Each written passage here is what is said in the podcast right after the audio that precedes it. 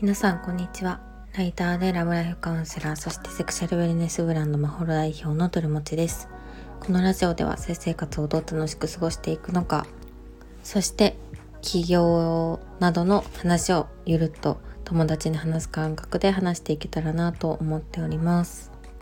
今日はですねなんか書類のあ事務作業みたいなものにすごく追われてましてなんか今月だけであの締め切りがあるものがなんか3つぐらいあるなっていうのでバタバタしてます。私は本当にこう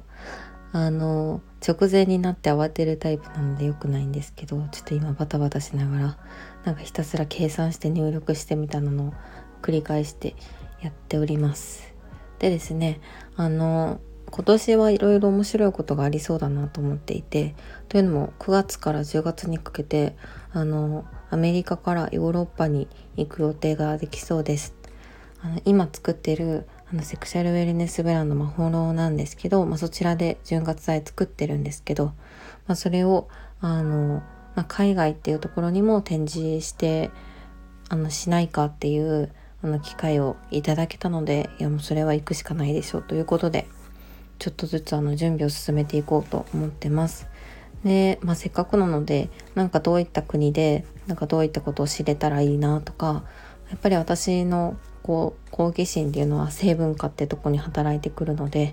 各地のなんか見たい成分化気になる成分化みたいなのをこの先ちょっとラジオでもピックアップしていこうかなと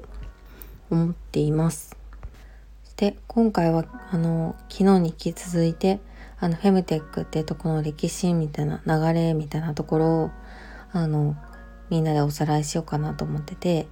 で、まあ、昨日はあの大体フェムテックの波がまあ4つぐらいにありましたよって話をしたんですけど、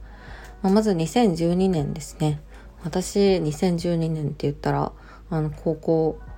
まあ、2年生とかなんであの全然ね外の世界も知らずにひたすら部活をやってた時期なんですけども、まあ、2012年にこう任用力っていうところであの最初のフェムテックの波が来ました。であの、まあ、不妊あと不妊と生理っていうのがあるんですけど、まあ、まず一つ目任用力ってところであの、まあ、妊娠できる私自身がま妊娠できるのかっていうところをチェックする自宅で検査ができるキットっていうのが、まあ、アメリカで生まれました。まあ、あのよく、まあ、ブライダルチェックって言われてるんですけど、まあ、アメリカだとあの何ですかねブライダルチェックとかの、まあ、ハードルも高いっていうところで、まあ、生まれたキットですね。手頃な価格で、まあ、パーソナライズされててでかつ高品質でちゃんとあのエビデンスに基づいた成分っていうのを配合したビタミンとサプリメントみたいなものも提供されています。なんかサプリメントっていうといかにもアメリカらしいなっていう印象です。で次に不妊っていうところで、まあ、その不妊だったりとか、まあ、自分が妊娠しやすいかっていうのをあの今妊娠しやすい時期なのか排卵期なのかっていうのを確認する方法ってこれまで織物を触ってみた感覚とかでしか測ってなかったのってすっごいアナログだよねっていうところから、まあ、疑問視、まあ、その疑問を持った方が、まあ、そのケックっていう新しいデバイスを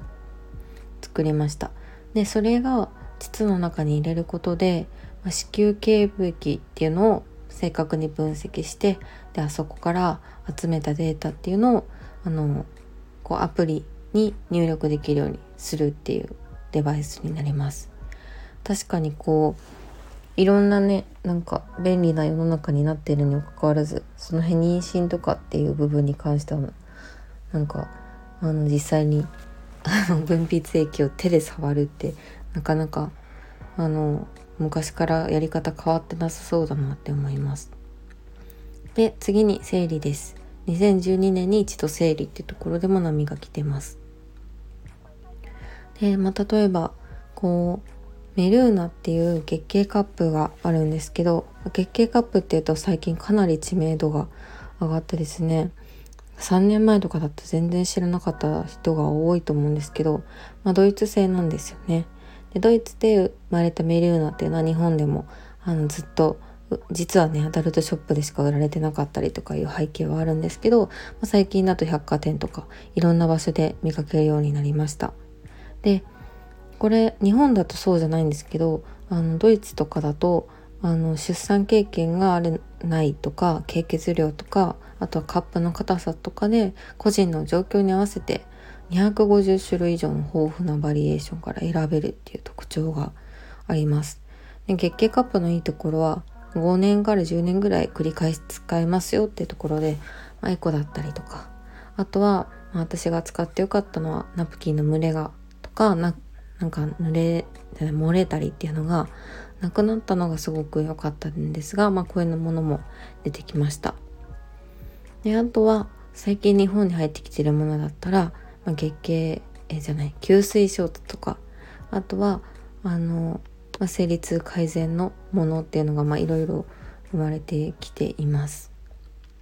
で2012年あとは妊娠と産後ケアっていうところの、えー、とものもいろいろ誕生してきました。例えば妊娠中のこう、まあ、陣痛が始まった時何をもって陣痛とみなすのかっていうのを自力では見定めるのが難しいという話で、まあ、妊娠後期になると子宮収縮っていうのが起きるんですけどそれが出産につながる陣痛なのかそれかはなんかこう多くの妊婦さんはやっぱわからないということで、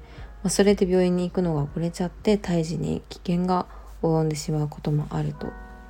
で、まあ、そこに対して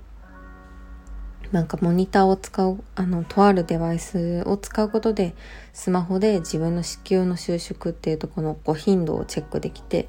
まあ、それが規則的に変わるようであれば、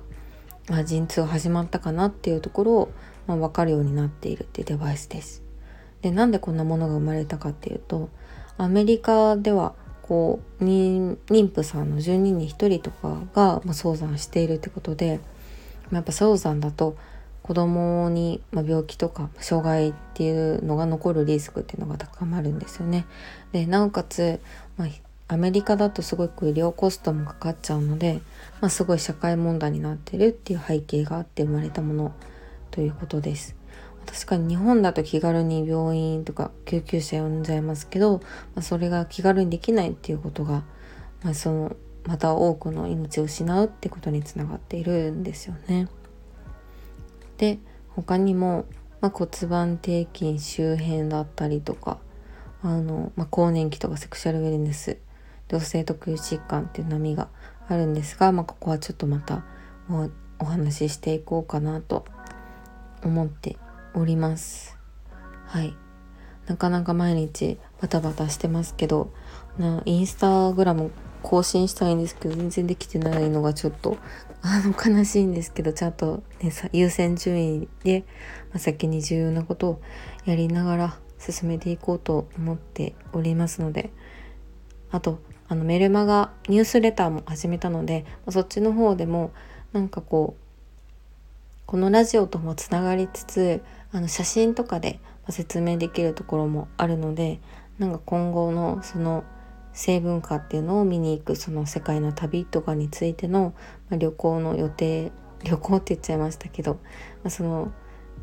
移動の過程とかについて記録を残していけたらなと思っているのでもしよかったら見ていただけると嬉しいです。ではここまで聞いていただきありがとうございました。また明日。